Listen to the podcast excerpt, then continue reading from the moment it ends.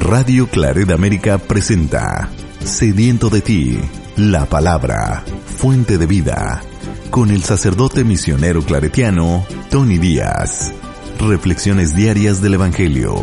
Aquí iniciamos. Bienvenidos hermanos a nuestras reflexiones bíblicas, lecturas del día. Hoy es lunes de la vigésima semana de tiempo ordinario, lunes de la vigésima semana de tiempo ordinario. La primera lectura de hoy viene del profeta Ezequiel, capítulo 24, versículos 15 al 24. El Señor me habló y me dijo, Hijo de hombre, voy a arrebatarte repentinamente a tu esposa, que es el encanto de tus ojos. Pero no llores ni hagas duelo ni derrames lágrimas. Aflígete en silencio, sin hacer duelo. Ponte el turbante y las sandalias. No te cubras la cara ni comas comida de duelo. Por la mañana estuve hablando a la gente y por la tarde murió mi esposa. A la mañana siguiente hice lo que el Señor me había mandado. Entonces me preguntó la gente. ¿Quieres explicarnos lo que estás haciendo? Yo les respondí, El Señor me ha dicho, dile a la casa de Israel que el Señor dice esto, voy a profanar mi santuario, que es la causa del orgullo de ustedes, el encanto de sus ojos y el amor de su corazón. Sus hijos e hijas morirán a espada. Entonces harán lo que Ezequiel ha hecho. No se cubrirán la cara ni comerán comida de duelo. Seguirán con el turbante en la cabeza y las sandalias en los pies. No llorarán ni harán duelo.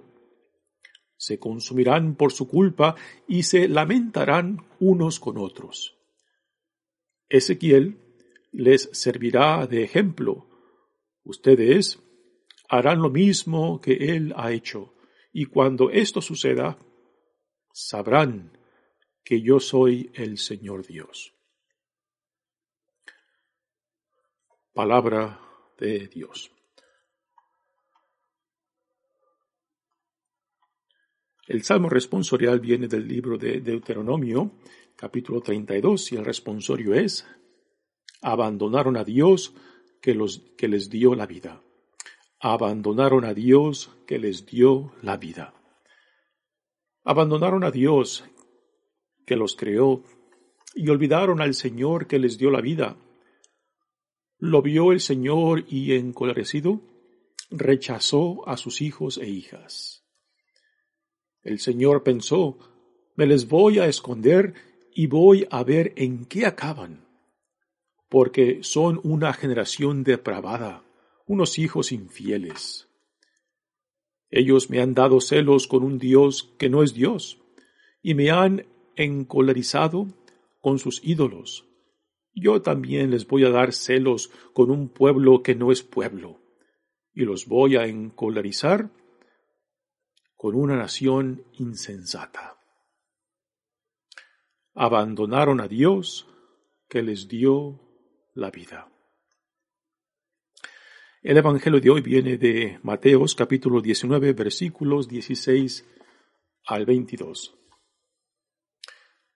En aquel tiempo se acercó a Jesús un joven y le preguntó, Maestro, ¿qué cosas buenas tengo que hacer para conseguir la vida eterna? Le respondió Jesús, ¿por qué me preguntas a mí acerca de lo bueno?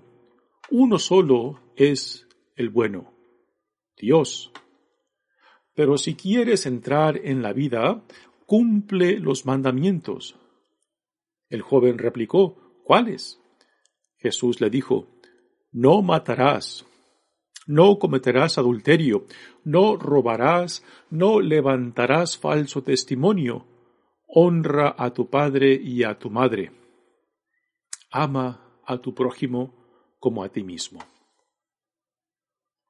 Le dijo entonces el joven, todo eso lo he cumplido desde mi niñez. ¿Qué más me falta?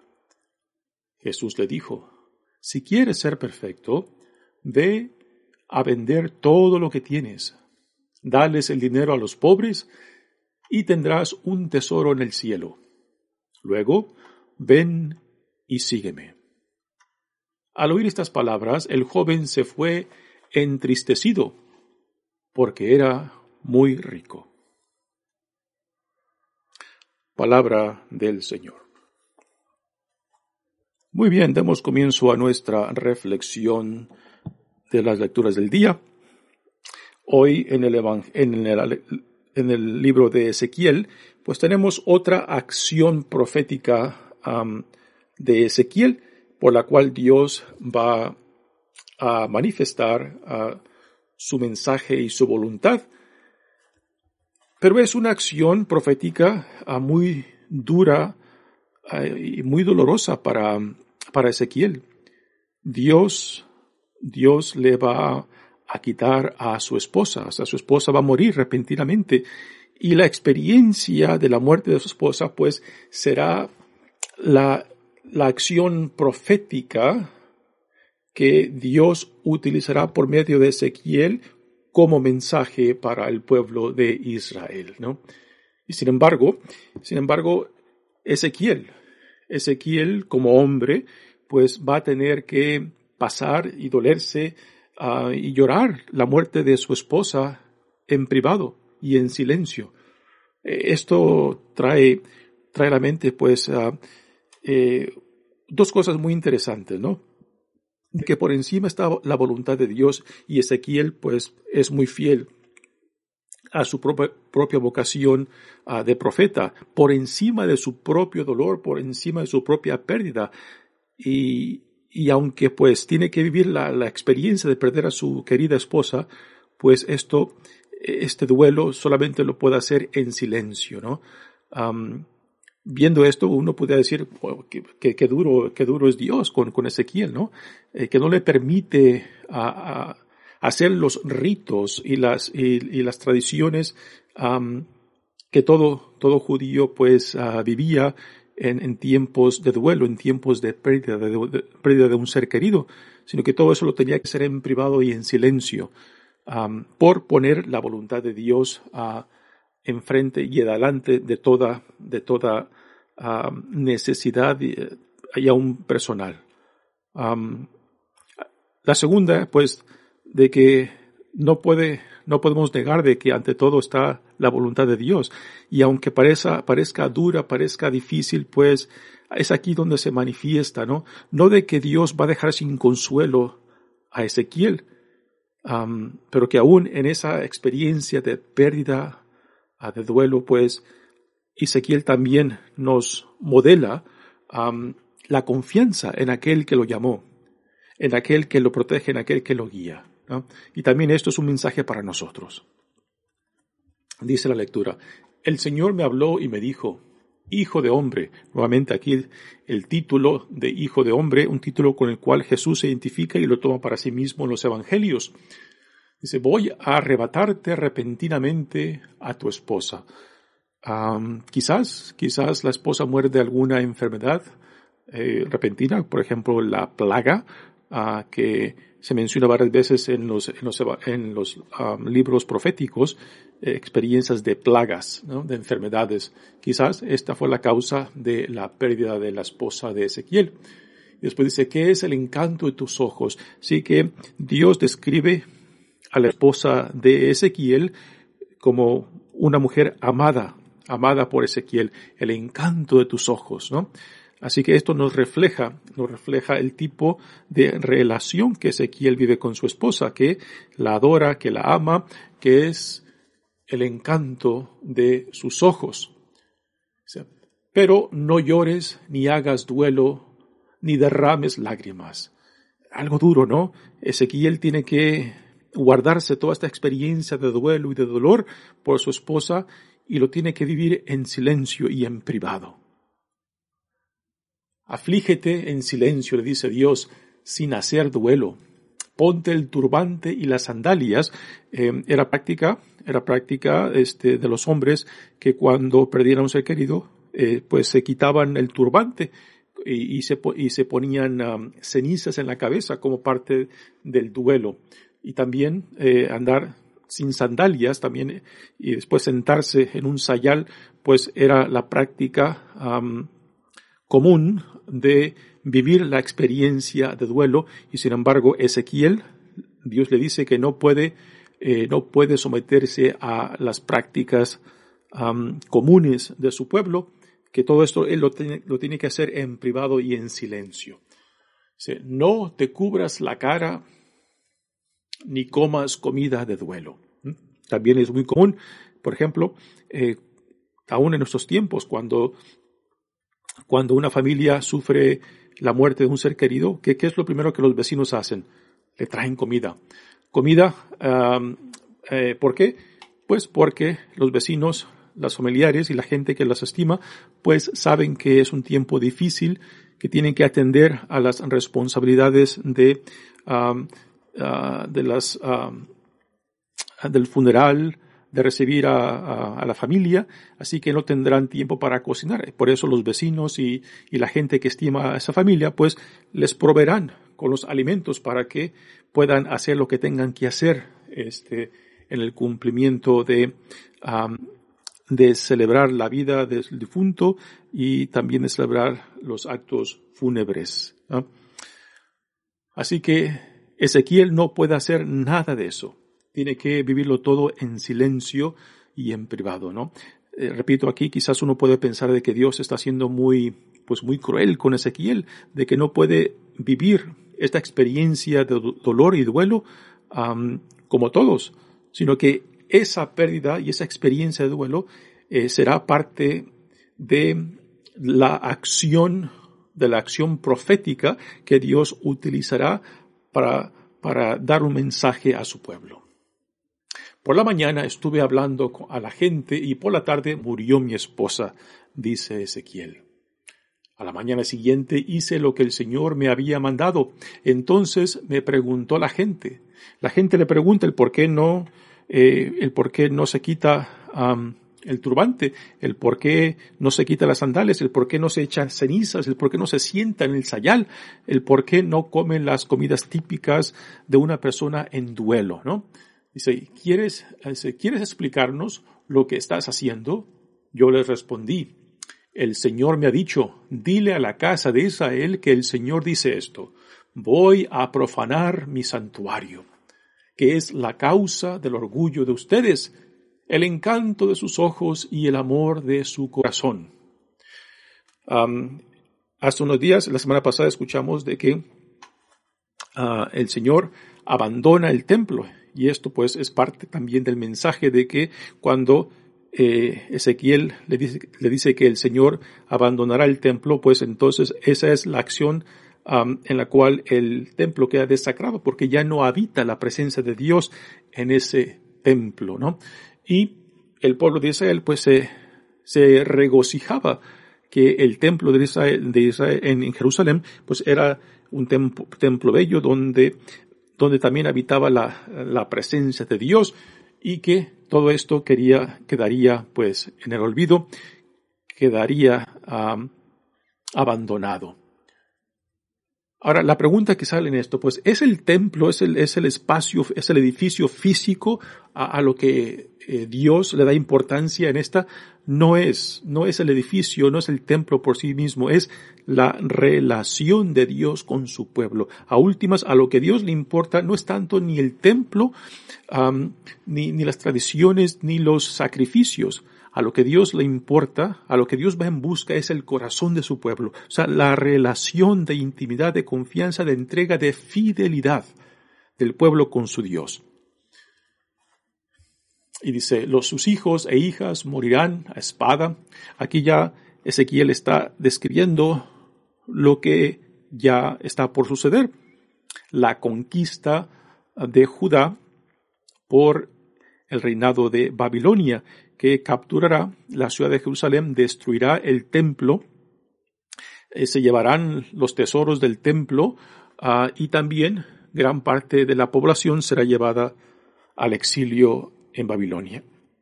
Sus hijos e hijas morirán a espada, entonces harán lo que Ezequiel ha hecho. Así que la acción profética de Ezequiel que cuando pierde a su esposa no, no, ah, no vive los ritos ah, de duelo, no se quita el turbán, no se pone la ceniza, no se quita las sandalias. Así que esas acciones proféticas de Ezequiel, ahora el pueblo es llamado para que hagan lo mismo cuando ocurra esta destrucción de Jerusalén y del templo y el reinado de Babilonia pues mate a gran parte de la población y se lleve después a la crema innata al exilio. De que cuando ocurra eso, pues no sea, no vivan el duelo, este, porque no va a ser, no va a ser este, una expresión de duelo por sus pecados, por su, por su infidelidad. Así que esa acción profética de Ezequiel también va a reflejar la falsedad, la idolatría del pueblo de Israel. Entonces, que así como Ezequiel no vivió el duelo, pues igualmente Dios le dice al a su pueblo, no se duelan porque su corazón está lejos de mí, porque aún no se han dado cuenta de qué es lo importante para ustedes. Obediencia, fidelidad, entrega de su corazón al Dios quien los ha creado, quien los ha llamado y quien los salva. Dice, entonces harán lo que Ezequiel ha hecho. No se cubrirán la cara ni comerán comida de duelo. Seguirán con el turbante en la cabeza y las sandalias en los pies. No llorarán ni harán duelo. Se consumirán por su culpa y se lamentarán unos con otros. Ezequiel les servirá de ejemplo. Ustedes harán lo mismo que él ha hecho y cuando esto suceda, sabrán que yo soy el Señor Dios. Así que de lo que Ezequiel se priva en la pérdida de su esposa, también el pueblo se, le, quedará privado.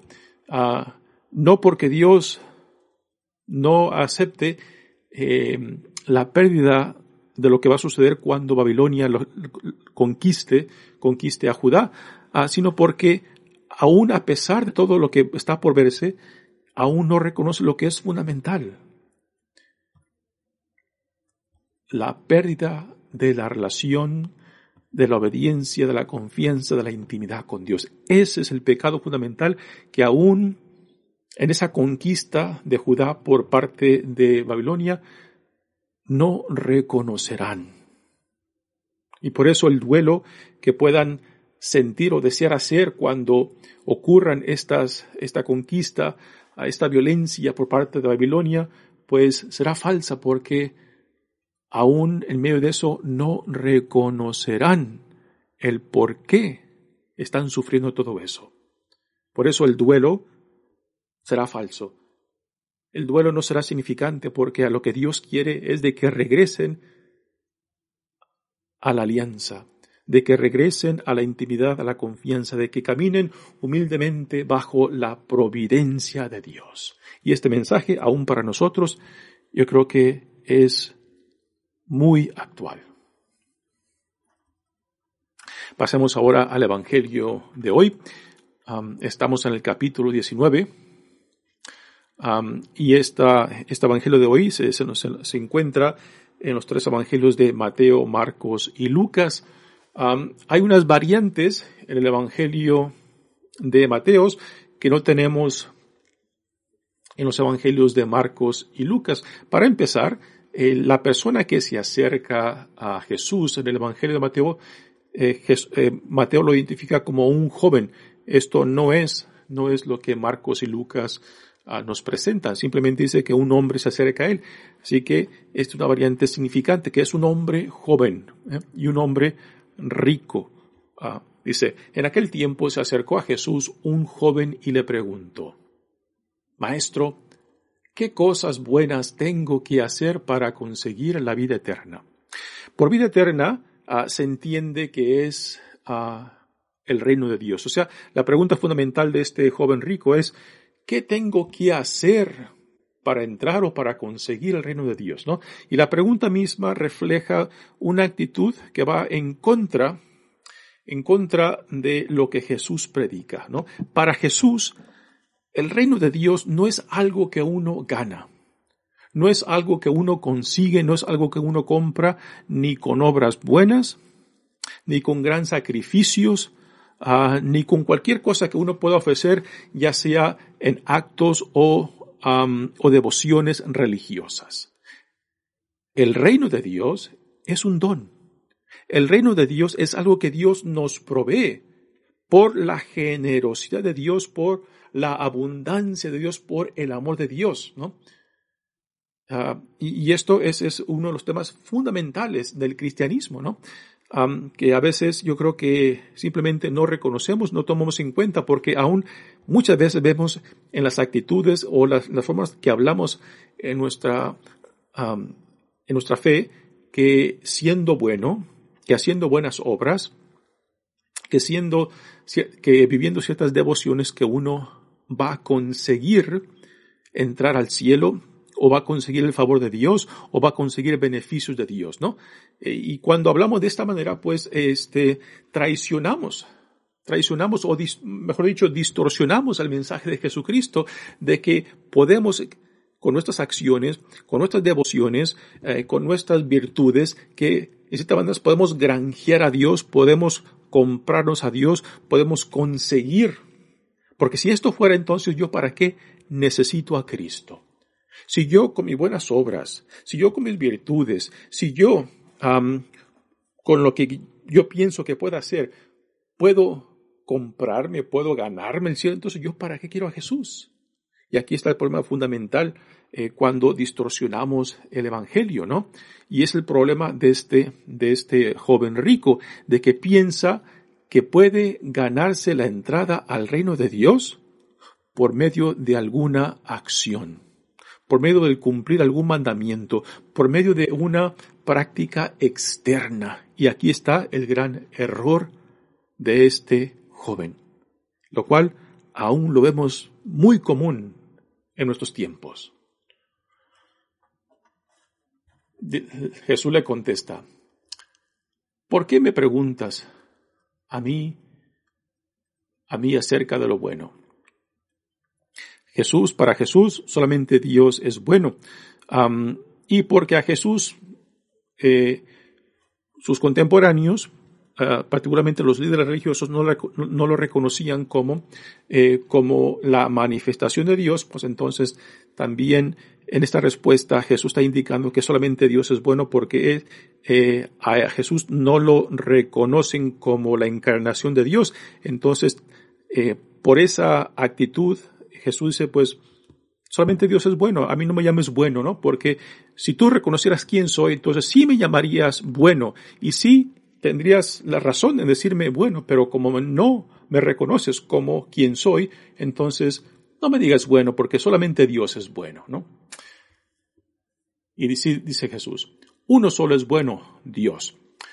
Pero si quieres entrar en la vida eterna, en la vida, cumple los mandamientos, ¿no? Así que Jesús aquí le da una lista de los mandamientos, una lista de parte de los mandamientos, de los diez mandamientos.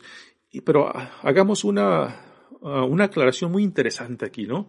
Es interesante que Jesús, que Jesús aquí, a diferencia, a diferencia del fariseo, del fariseo que, que le pregunta cuál es el mandamiento más importante y Jesús le cita los mandamientos acerca de Dios. Amarás a Dios con toda tu mente, con todo tu cuerpo, con todas tus fuerzas y a tu prójimo como a ti mismo, ¿no? Aquí Jesús no empieza, en esta respuesta no le dice a a este joven rico nada acerca de los primeros tres mandamientos que tienen que ver con Dios, la primacía de Dios por encima de todas las cosas, sino que empieza con los mandamientos que tienen que ver con nuestras relaciones horizontales, o sea, con nuestras relaciones con el prójimo, nuestras relaciones eh, con, con aquellos con quienes convivimos. Y no menciona nada de los primeros tres mandamientos. Y también solamente Mateo incluye esto último que no se encuentra en, los, eh, los, evangelios de Marcos y Lucas, donde también tenemos esta historia narrada. Dice, Jesús le dijo, no matarás, no cometerás adulterio, no robarás, no levantarás falso testimonio, honra a tu padre y a tu madre, ama a tu prójimo como a ti mismo, ¿no? Entonces, la respuesta a la pregunta por qué Jesús no menciona los primeros tres mandamientos que tienen que ver sobre la primacía de Dios sobre todas las cosas. Eh, yo creo que Jesús no los menciona porque asume de que eso está por entendido, de que eso está por entendido de que eh, porque es, parte de la oración diaria de todo ah, de todo judío, ¿no? De amar a Dios sobre todas las cosas. Así que el, hecho de que no lo menciona aquí en, los mandamientos que debe de seguir para conseguir la vida eterna, es, pues, ah, tiene que ver con la simple razón de que eso era algo que ya se tenía por entendido y por eso Jesús lo orienta a las relaciones horizontales, a nuestras relaciones con el prójimo. Nuestra relación con Dios si es real y concreta, entonces nos tiene que llevar a la relación con el prójimo. Ahora, si este joven rico cumpliera estos mandamientos, ¿lo llevarían a la vida eterna? No. Los mandamientos como la ley, como las normas y reglas que tenemos aún en nuestra Iglesia Católica, pues están ahí ante todo ante todo para ayudarnos a ver de que por más que nos esforcemos, nunca llegaremos a cumplir perfectamente lo que los mandamientos, lo que la ley de Dios nos, a, lo que, la ley de Dios nos llama, nunca. Y en cierta manera esto es el, argumento de San Pablo, que la ley nos acusa, que la ley, los mandamientos, ponen en relevo eh, la incapacidad nuestra de llegar a la perfección, de llegar a, a, ser perfectos como Dios. Esto es lo que los mandamientos, lo que el pecado hacen, nos acusan. Y que solamente, que solamente la misericordia de Dios, que solamente la gracia de Dios, que solamente el amor de Dios es lo que nos puede obtener lo que nuestros esfuerzos son imposibles de adquirir para nosotros. Por eso decimos de que la salvación, el reino de Dios, el cielo mismo, uno no se lo gana, no se lo compra, no se lo merita. Siempre, siempre es un don, un regalo, algo que Dios nos da simplemente por su caridad, por su amor, por sus hijos e hijas. Quizás muchos puedan decir entonces, ¿por qué esforzarme por ser bueno, por ser justo, por ser compasivo, por ser misericordioso? Si Dios, si Dios a últimas es quien nos da, quien nos da lo que, lo que más buscamos.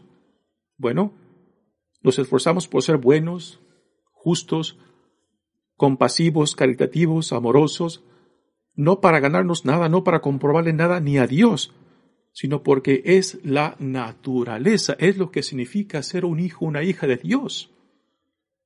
Si yo no me esfuerzo por vivir de esta manera, entonces estoy rechazando mi propia naturaleza que Dios me ha dado en Jesucristo. Si yo no me esfuerzo por ser bueno, compasivo, misericordioso, entonces le estoy escupiendo a Dios en la cara. Cuando Él me dice, esto es, esto es quien tú eres a mis ojos. Y esto es lo que significa ser un hijo mío, una hija mía, vivir de esta manera, identificarse con tu identidad, con tu identidad y naturaleza y dignidad, ¿no? Entonces, no, no vivir según nuestra, nuestra dignidad y naturaleza como hijos e hijas de Dios es echarle a Dios en, la, en cara lo que Él nos dice que somos y la vida a la cual somos llamados, ¿no? Así que el joven le dice a Jesucristo, yo he cumplido todo esto desde mi niñez. ¿Qué más me falta? Ahora viene aquí la clave, la clave para la vida eterna. Si quieres ser perfecto, ve a, vender todo lo que tienes, dales el dinero a los pobres y tendrás un tesoro en el cielo. Luego, ven y sígueme. Y aquí está la clave. Aquí está la clave no solamente para este joven rico, sino para nosotros, ¿no? Ah, ahora aquí hay que hacer otra aclaración. Lo que Jesús le dice al rico no es una, no es un, no es un mandato, no es una sugerencia para todos. Estas palabras de Jesús son específicas para este joven rico, ¿no? Pero lo que sí se puede aplicar para todos es luego ven y sígueme, porque aquí está la clave, la clave para todos nosotros es vivir en confianza con el Dios que en amor nos crea, en amor nos llama y en amor nos sostiene. Este es la, esta es la clave para el reino de Dios. Ah, no son las acciones, no son las devociones, es la confianza en Dios que a última es Dios quien me salva, es Dios quien me restaura, es Dios quien me reconcilia, es Dios quien me sana, el Dios quien me regresa la integridad de mi vida, de mi dignidad cuando la he pisoteado, cuando la he, cuando la he rechazado, ¿no? Así que aquí está la clave. Luego ven y sígueme. Este ven y sígueme es poner toda nuestra confianza en Jesús. El, este joven rico no aceptó lo que Jesús le propuso porque no estaba dispuesto a deshacerse de sus riquezas, porque su, confianza, su identidad estaba puesta en sus riquezas, en sus posesiones. Y Jesús lo invitaba para que hiciera eso a un lado y pusiera toda su confianza en él mismo, que lo llevaría, que lo introduciría al reino que más ansiaba. Pero el joven no estuvo dispuesto a deshacerse de eso. Y la pregunta para nosotros es la siguiente. Entonces, ¿tú estás dispuesto a seguirlo? O sea, Jesús no te está diciendo lo mismo que le dijo al rico que te, que te deshaga de tus posesiones. Lo que sí te está diciendo es de que pongas toda su confianza en Él. Ahora, ¿qué es aquello que, que es un obstáculo para ti? ¿Qué es aquello que, eh, que se opone a que tú confíes en Jesús y lo sigas con completa libertad? Y eso va dirigido para todos nosotros. Al oír estas palabras, el joven se fue entristecido porque era muy rico. Y quizás también nosotros como el joven rico, nos vamos tristes, nos alejamos tristes y dejamos que Dios nos pase porque no estamos dispuestos a despojarnos de aquellos que me impide de confiarme y de seguirle a aquel que me llama en completa libertad. Mi nombre es Padre Tono Díaz, misionero claretiano. Que Dios los bendiga, hermanos. Radio Claret América presentó Sediento de ti, la palabra fuente de vida. Sus comentarios son importantes.